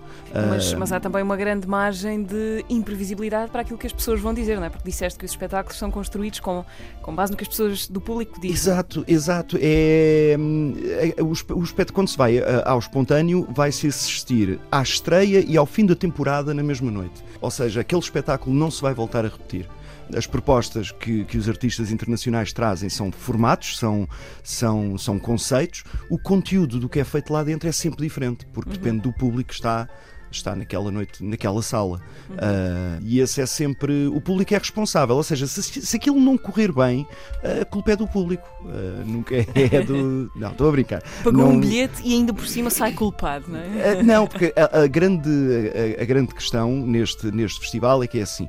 Tudo é improvisado e nós temos a gigantesca lata de pedir às pessoas para comprarem bilhetes para verem algo que nem sequer nós sabemos o que é que é. Mas o que é que acontece? É que quando depois as pessoas estão lá nesta, nesta experiência, neste vazio de o que é que vai acontecer, são atingidas por um momento único, que é, que é um momento de magia, vá, de criação a partir de uma pequena coisa, de criação de um espetáculo que são espetáculos que, que, deixam qualquer um de boca aberta. Os artistas que vêm ao festival são, são artistas com já algumas décadas de, de improvisação e muito, muito aclamados no, nos países de origem e mesmo não sabendo o que é que vão fazer, eles sabem muito bem o que é que estão a fazer e isso deixa sempre o público rendido ao que acontece lá. Já treinaram para o improviso, não é? Nós treinamos muito o improviso, hum. nós treinamos muita técnica por trás do improviso. Hum. Marco, já vamos falar de, de, cada um dos espetáculos brevemente que vão, vão passar nestes dias. Uh, antes disso, vou passar a palavra ao Fábio, que tem estado aqui a tratar da parte audiovisual desta, Sim, desta conversa. Um para... É verdade. E que é, és o produtor do, Sim, do faço a produção do festival. Qual é a tua sim. função nisto? É, não ando... é nada improvisada, suponho eu. Eh, não, eu ando a levar os meninos ao colo. É? Os, eh, as pessoas que vêm cá deixar tudo impecável para que eles se sintam bem aqui. Porque aqui há muita connosco. gente de fora, não é? Como disse o Marco. É, a maior parte este ano é, é a edição com mais convidados internacionais. Uh, temos cerca de 40 pessoas que temos que pôr a dormir, que temos que dar de, de comer. É, é, é, é, bom fazermos este festival onde, onde o fazemos porque as pessoas que vêm de fora adoram. Adoram que é em Sintra, Sintra, não é? No Olga Cada Adoram Sintra uh, e ficam maravilhados, não é? Com, com tudo o que há para ver em Sintra, adoram, adoram Sintra. É sempre, é sempre complicado para nós porque andamos sempre a correr e a apagar fogos aqui e ali. Mas, mas depois chegamos ao fim disto e uh, vem ao próximo. Também já tem uns anos de rodagem, não é? Sim, é, é a oitava é edição. A oitava vez. Olhando para a programação do fim de semana, sábado e domingo, portanto, o que ainda há para ver nestes, nestes dois últimos dias do festival, uh, temos América Latina em força, não é? Uh, Brasil América, e, é, e América, México. América Latina em força, duas companhias extraordinariamente famosas, no, uma no México, outra no Brasil Brasil. Do, do México chega-nos os Improtop, que vão fazer um espetáculo chamado Impro Broadway, que, tal como o nome indica, é um espetáculo inspirado nos, nos musicais da Broadway, com coreografias, com música, uh, com uma história de, de fazer chorar as pedras da calçada. Tudo improvisado, tudo criado no momento. Eles são absolutamente extraordinários. Sejam todos bem-vindos à la função. Nós conhecemos esta companhia em 2012.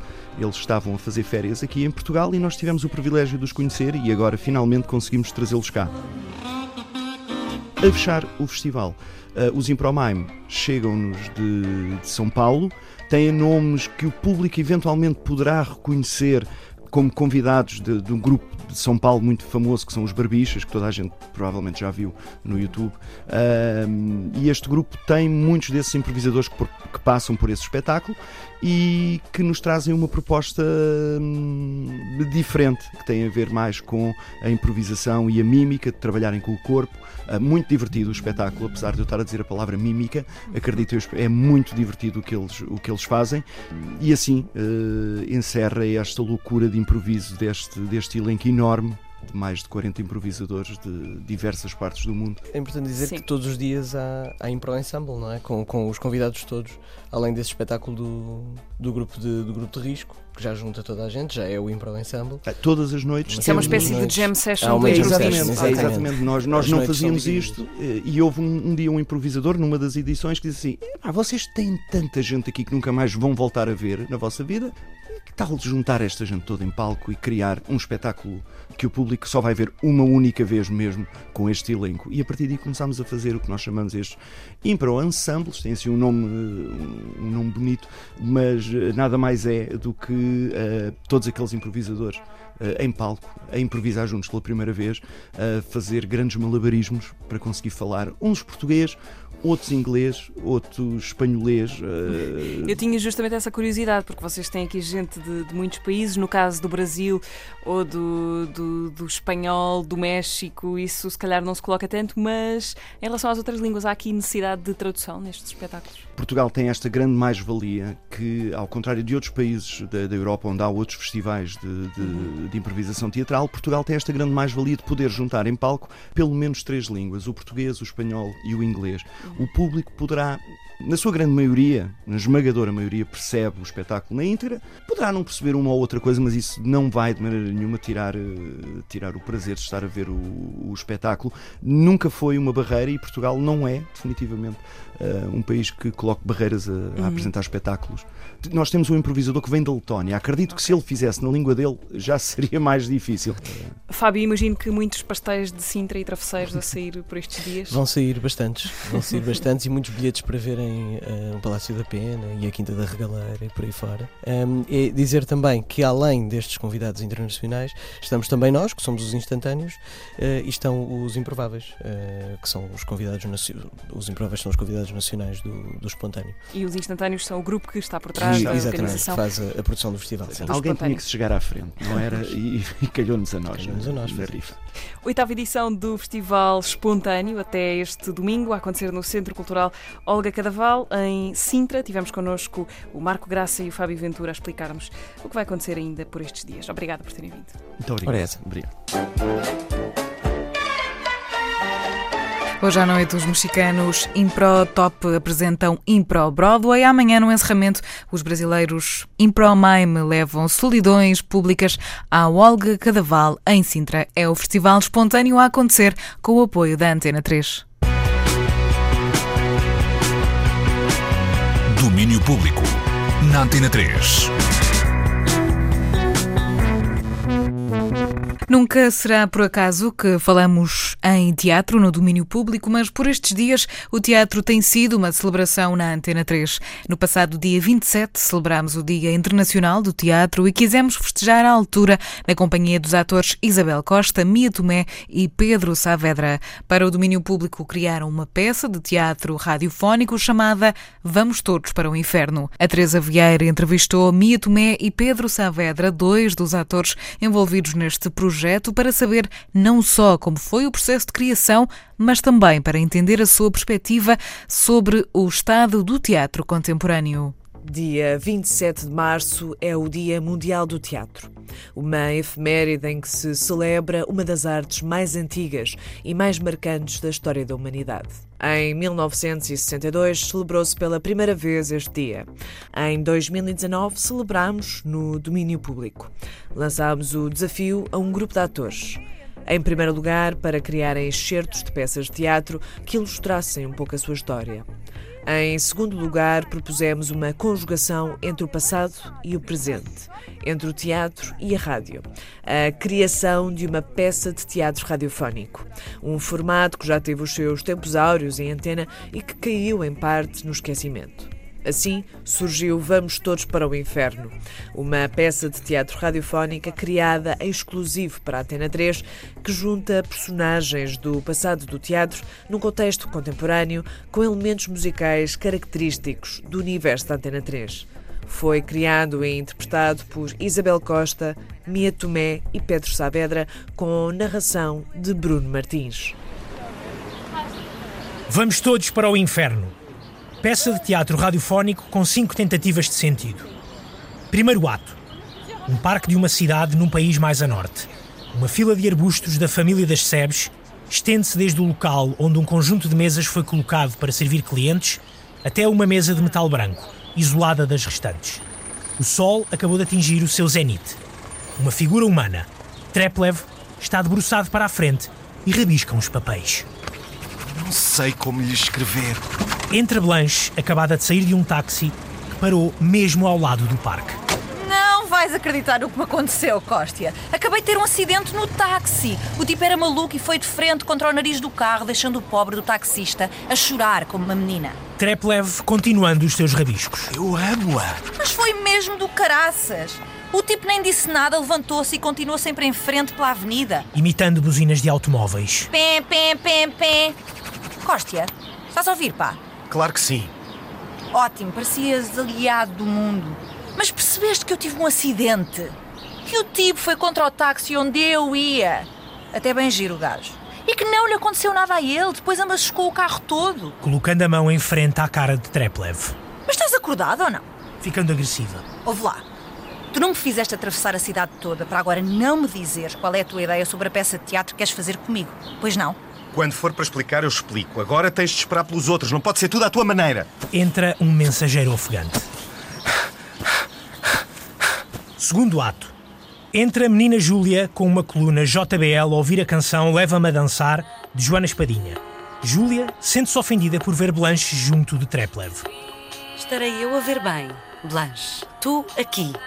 Ela não vai fazer audição para o mesmo espetáculo que eu, pois não? Insolente. Continuas crescida, estou a ver. Cheiras a whisky. Cala-te. Doce Treplev.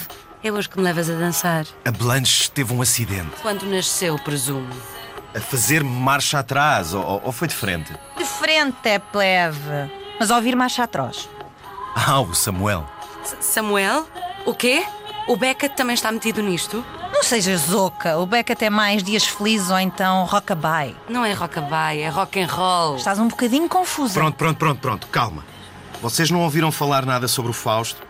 Disseram-me que anda pela caverna a fazer ciência ou magias. Não é na caverna, é no Capitólio. No Capitólio, meu capitão. Júlia, tu de facto és um bocadinho adolescente. Olhem, respirem fundo que começou o Benfica. Ouve-se o som de vuvuzelas exóticas típicas de um estádio de futebol. Cartão amarelo. Não, minha querida, carga de ombro é legal. Entra um mensageiro ofegante. O Sr. Godot mandou informar que está atrasado. Terceiro ato. Entra Cordélia ligeiramente de ressaca, como que acordada de um sonho. Traz com ela o seu telemóvel ligado ao Google Maps. Ouve-se a voz do GPS. Sinal de GPS perdido. Oh! Pobre de mim, pobre de mim. Saberei agora onde os encontrar. Vejo um conjunto de mesas de metal branco isoladas, tal como a descrição, mas não vejo ninguém. Um deserto de gente é agora este jardim. Alguém? Alguém aí? De nada me vale este telemóvel. Quanto mais aponto para o céu na tentativa de encontrar o meu caminho, mais pragas me rogo. Que maldição é esta de andar no mundo mais perto de quem se procura, mas sem encontrar ninguém? Falha na comunicação, falha na rede, falha no encontro final. Vou pa pa partir o telemóvel. É isso. Vou pa partir o telemóvel. É uma solução romântica. Haverá sempre soluções, haverá sempre alguma pessoa ou coisa que nos vem resgatar da nossa própria vida. É isso. Eu, uma personagem clássica. Ri-se. É um clássico ficar perdida num jardim. Mesmo que todos aqueles que eu procuro estejam apenas do outro lado. Ouve-se Cordélia a esmagar o telemóvel com o pé. Não procuro mais ninguém. Se quiserem saber onde eu estou, tentem que o vosso caminho se cruze com o meu e não o contrário. Não me vou assustar, nem adormecer, e muito menos sonhar com o príncipe encantado ou rezar pelo perdão do meu pai. Vou deitar-me aqui, quieta, e ao primeiro sinal levanto-me e sigo o mais pequeno ser que se mexer. Passa ofegante um homem. É o mensageiro. Cordélia olha-o e segue-o sem ser vista. O mensageiro chega ao outro lado do jardim. Lá estão Blanche, Júlia e Treplev. Júlia, Blanche e Treplev em coro. Cordélia! Ouve-se um tiro. Quarto ato. Estão todos em suspense com o tiro que se ouviu fora. Ninguém consegue dizer nada. Volte já! Sai. Entra uma nova personagem que, sem nunca se revelar, anda sempre de costas para nós. Iago, quase sussurrando. Blanche, Júlia, Cordélia, não liguem ao som do tiro. Como estão? Mensageiro, vai buscar-me um café. Pá, peço imensa desculpa pelo atraso, mas não acordei muito bem. Acho, acho que me caiu mal o jantar de ontem. Esteve a experimentar aquele novo prato de que todos falam. Mas eu não vos deveria chatear com isso, até porque no restaurante assisti a coisas que é melhor nem comentar. Fica à espera que alguém diga alguma coisa. Conta lá! Sim, conta. Tinha acabado de entrar, nem sequer tive de esperar muito pela mesa, apesar do restaurante estar a abarrotar. O senhor Adriano tem sempre aqueles lugares para os amigos. Mas, como dizia, estava mesmo a passar pelas portas da casa de banho quando. Quem sai de lá? O Kim. O Kim estava a passar por mim e, sem me dirigir a palavra, avançou para uma mesa escondida a um canto. É verdade isto. O Kim não morreu, nem sequer se escondeu para que todos o possam ver. Mas quem é esse Kim? O Kim. O Kim? E quem estava na mesa com ele? E digo-vos já que bem encostadinhos. As três, com três reações diferentes, esperam que Iago termine. Diz lá. Zares Naya. Iago não consegue dizer mais nada porque é interrompido pela entrada de Treplev, que, meio ensanguentado, segura na mão o que parece ser a cabeça de espada do mensageiro embrulhada numa toalha. Quinto ato. Treplev continua com a cabeça de espada na mão sem dar explicações. Blanche desmaia, Iago, ligeiramente afastado, imita o som do bater de um coração. Bum bum, bum bum, bum bum.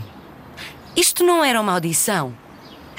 Obviamente, minha musa inspiradora. Só não percebi porque é que partiste o telemóvel. Treplev começa finalmente a falar sobre a cabeça embrulhada numa toalha que segura na mão. Perdoem-me. Os simbolismos são mais fortes que eu. É um símbolo ligado à minha peça. Isto é de loucos. Ainda não conseguimos chegar a conclusão nenhuma. Levanta-te, linda. Blanche recuperando os sentidos. Martini! Preciso de um martini. Mataste o mensageiro. Não, não é bem isso, é, é uma gaivota. Ela é uma gaivota. O mensageiro era uma ela? Eu preciso vos apresentar a peça. E ainda não chegaram todos. Será um espetáculo brilhante, confiem. Haverá papéis justos para todos, mas preciso que cheguem todos. Mas quem falta? Eu já estou por tudo. Diz lá o que é. Treplev tosse para limpar a voz e começa a ler o prólogo da sua peça. É difícil pensar na vida como ela é.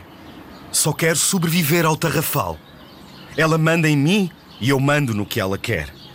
Minha mãe, eu só quero lembrar. Quando morrer no peito, eu vou te levar. Mas ainda é cedo. O verão já foi. Levou-me um pesadelo. Entra o mensageiro ofegante. É hoje o dia. Pano. Estivemos com Mia Tomé e Pedro Saavedra, dois dos atores envolvidos neste projeto. Olá, eu sou o Pedro Saavedra, sou ator, tenho 42 anos, uh, estudei na Escola Superior de Teatro e Cinema e faço teatro desde os 16. Olá, eu sou a Mia Tomé, tenho 24 anos, formei-me na Escola Superior de Teatro e Cinema e na Lee Strasberg em Nova York e tenho trabalhado em cinema, em teatro e também escrevo. Pedro e Mia explicam-nos em breves palavras como é que foi criar este projeto para a Antena 3. Dizer-te que isto foi uma ideia louca que fizemos em poucos dias, mas sobretudo com o amor que queríamos comemorar o teatro e sobretudo fazer teatro em rádio, que é uma coisa que tem uma tradição muito grande, sentimos esse peso e quisemos fazer uma seleção que desse sobretudo aos ouvintes da Antena 3, aqueles que conhecem e aqueles que não conhecem teatro, uma ideia um bocadinho do que é que era a história, digamos assim, do teatro ocidental. Foi uma grande loucura, até porque estávamos todos fora praticamente fora de Lisboa. De repente tínhamos que construir uma coisa que era uma, uma, uma, criação coletiva. A Isabel Rodrigues Costa também estava connosco, então decidimos fazer um cadáver esquisito e cada um escreveu um ato. Fizemos um alinhamento antes e depois uh, cada um escrevia e enviava para o mail do outro. Quisemos, e quisemos, sobretudo, que estivesse refletido as nossas identidades teatrais. Acho que isso ficou muito fixe, porque as referências que tínhamos, sendo diferentes, tinham que comunicar. O, o racional era muito simples, era escolhermos personagens que fossem personagens do teatro clássico, que pudessem, de uma forma que, que é impossível, que nunca aconteceu, encontrarem-se no mesmo sítio, beber um café, que era a mesma coisa que nós estávamos a fazer, uhum. e poderem conversar sobre esta coisa que andamos, que é sempre à procura de trabalho, de um casting, que um deles queria fazer um espetáculo e que estava a tentar contratar os outros, e obviamente tudo isto é uma grande salganhada e uma série de aventuras. Pegámos nas personagens que, que nos eram mais próximas, a Júlia, a Cordélia, a Blanche, uh, falámos de Samuel Beckett, falámos de aquelas referências que também queremos. Linda Martini, já vamos aí. aquelas referências que o, que o público uh, que vai ao teatro identifica mais facilmente, não é? Uh, e tentámos puxar aquele clichê delas e escrevê-lo ali e juntar, claro, obviamente, as referências musicais da Antena 3. Uh, ah, tocámos a Helena Martini, Samuel Lúria, a Joana Espadinha, Capitão Fausto, Luís Severo, uh, no Conan Osiris, no sim, Benjamin, no Benjamin também. O Conan Osiris como um poeta. Temos o Benjamin como um poeta.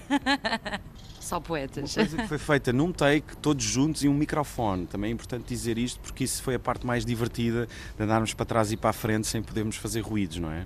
Tivemos um narrador maravilhoso, um narrador maravilhoso. Dois atores portugueses de duas gerações diferentes. Para Pedro e para Mia, qual é o estado atual do teatro em Portugal? Eu acho que estamos numa época muito feliz do teatro português, porque o, teatro pós-25 de Abril ficou muito concentrado em dramaturgias europeias, o que fez sentido, porque depois de 40 anos de censura era muito importante mostrar o que é que se fazia mas finalmente acho que estamos a viver um período onde há imensa gente a escrever, a criar e, sobretudo, a ter uma opinião sobre a realidade que nós vivemos, que é uma realidade muito mais globalizada, muito mais multicultural.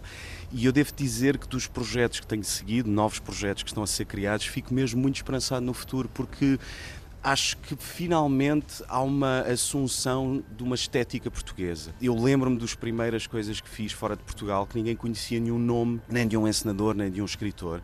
Por coincidência, conheciam melhor o cinema português do que o teatro português. E acho que voltámos a ter orgulho em sermos o que somos com as dificuldades que temos, que toda a gente conhece, isso tem atraído também um outro tipo de público, porque acho que os espetáculos são mais atuais na forma como falam daquilo que as pessoas veem no seu dia a dia, mas não deixam de trazer magia, não deixam de trazer interpretação, questionamento sobre aquilo que está a acontecer. Portanto, acho que estamos a viver um período mesmo muito feliz. Bom, eu sou um bocadinho mais pessimista que o Pedro, concordo com esta coisa boa que há da internacionalização, mas ainda há muito trabalho para fazer pela frente. Há pouca coisa a acontecer, há pouca, isto é uma realidade, há poucos apoios. Há pouco investimento, uma quantidade reduzida de produções, mas há também uma escassez de público que persiste. Eu acho que o público não está resolvido ainda, ou seja, ainda há muitas questões, não é? ainda há medo de ir ao teatro e de saber o que é que se vai ver. Isso pode ser um problema, é um problema. Portanto, o público tem de, tem, tem de ir. Eu acho que isso faz mesmo parte da história do teatro, Mia. Eu, eu percebo o teu pessimismo, mas vou-te dizer que acho que já foi pior. Uh, e de certa maneira acho que o que é extraordinário é nós, como artistas, como criadores, conseguirmos dar a volta por cima disso. De facto, há pouco financiamento, como há pouco financiamento em todas as áreas em Portugal, não é só na arte. E no caso da arte e no caso do teatro, e o que tu disseste é interessante, tu ires ao teatro e ias ver sempre um texto. E isso terminou, ou seja, as pessoas hoje em dia também vão ver criações que são elas próprias criações teatrais, não são apenas representações de texto. E contra mim falo, também escrevo. E isso, isso é que me dá otimismo, essa relação com o público, se calhar ser mais próxima no futuro. É a minha impressão. Bom, eu continuo a ser um bocadinho pessimista, mas pergunto-te, Pedro, quantos espetáculos é que tu fizeste nos últimos dois anos, com apoios dignos? Nenhum. Ok, era aí que eu queria chegar. Obrigada. Temos que dar a volta a isto, por favor. É preciso dinheiro para fazer as coisas. Não podemos fazer só. Por... Temos de fazer, obviamente, e os emergentes estão aí para isso, não é? Eu, eu colaborei muito tempo com uma companhia eh, que é uma companhia emergente, e fizemos muita coisa com apoio zero. E é aí que eu estou a falar. As coisas continuam a fazer-se, mas não podemos fazer as coisas sem ser pagos por isso, porque é o nosso trabalho. E é daí que vem o meu pessimismo. Não há dinheiro para pagar decentemente aos atores, aos criadores, aos encenadores, à cenografia. E isso são profissões, não é? São profissões que têm de ser pagas dignamente. As palavras certeiras de Mia Tomé, uma das atrizes envolvidas nesta nossa celebração do Dia Mundial do Teatro. No site da Antena 3 podem recuperar este episódio bem bonito de teatro radiofónico. Domínio Público. Quase a chegarmos ao final do domínio público com uma nota para aquele disco que marcou a semana na Antena 3, Lux Prima ou Lux Prima, o disco que Karen O fez com Danger Mouse, esteve a rodar no nosso Disco Nexo a semana inteira. O disco foi editado a 15 de março e é, no fundo, o resultado de um desejo antigo entre Karen O e Danger Mouse de trabalharem juntos, agora finalmente concretizado e que junta o instrumental e a produção de Brian Burton, mais conhecido por Danger Mouse e a voz e a composição de Karen O. A cada dia contamos uma história no Desconexo sempre às 5h20 da tarde na Antena 3, mas são episódios que podem recuperar no nosso site ou na plataforma RTP Play. De qualquer maneira, neste sábado no domínio público, aqui fica uma espécie de compacto deste Lux Prima de Karen O e Danger Mouse. Desconexo.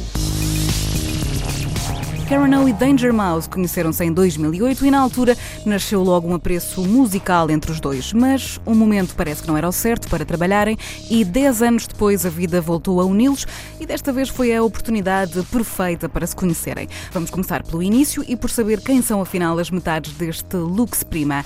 Karen Lee Orzolek, mais conhecida por Karen O, nasceu na Coreia do Sul e desde o ano 2000 que é vocalista da banda Yeah Yeah Yes. Gold line's gonna tell me where the light is. Gold line's gonna tell me where the light is. Já Brian Burton, mais conhecido por Danger Mouse, venceu um Grammy para melhor produtora em 2011 e já produziu música para muita gente, dos Black Keys a Nora Jones. Faz parte também dos Broken Bells, mas conhecemos-lo por ser metade dos Nars Barkley. I remember when de um lado, temos Karen O, ela que se diz sempre desconfortável no conforto, e do outro, Danger Mouse, que confirma que precisa de compreender e de gostar do som das pessoas com quem trabalha e que por isso escolhe sempre trabalhar em projetos que sinta que realmente pode acrescentar algo. Well, yeah, because I'm a fan. First, so it's more the idea of hearing what I want to hear. There's definitely stuff I've turned down or didn't work with.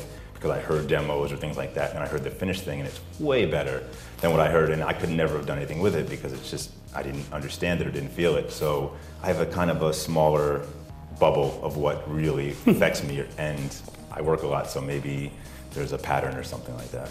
A segurança de Danger Mouse no controle do seu trabalho e da música em que escolhe estar envolvido, no contraste com a personalidade inquieta de Karen O, que procura sempre conhecer novos limites. Yeah, I'm really uncomfortable being comfortable, unfortunately, which means most of the time um, I'm uncomfortable. um, but I like, you know, need to be uncomfortable to like, you know, I need to push myself out of my comfort zone to just feel like joy, you know? So I'm like constantly um, just kind of, yeah.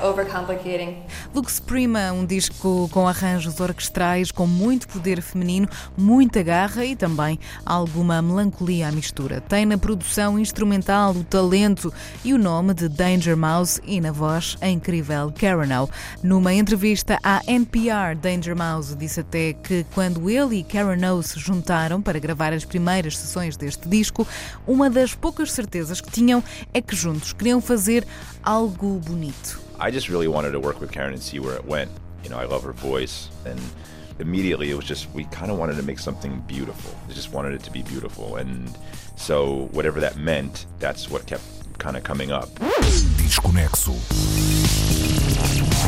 A voz de Danger Mouse numa entrevista à NPR e aqui numa espécie de compacto desconexo. Já sabem que podem recuperar todos os episódios em antena3.rtp pt De Lux Prima, o final da hora faz-se também com muita luminosidade e com o tema deste mesmo disco chama-se Leopard Song. É Karen O e Danger Mouse juntos no Desconexo e juntos também aqui na Antena 3. Tenham o resto de bom fim de semana. Fiquem com a 3. Até para a semana.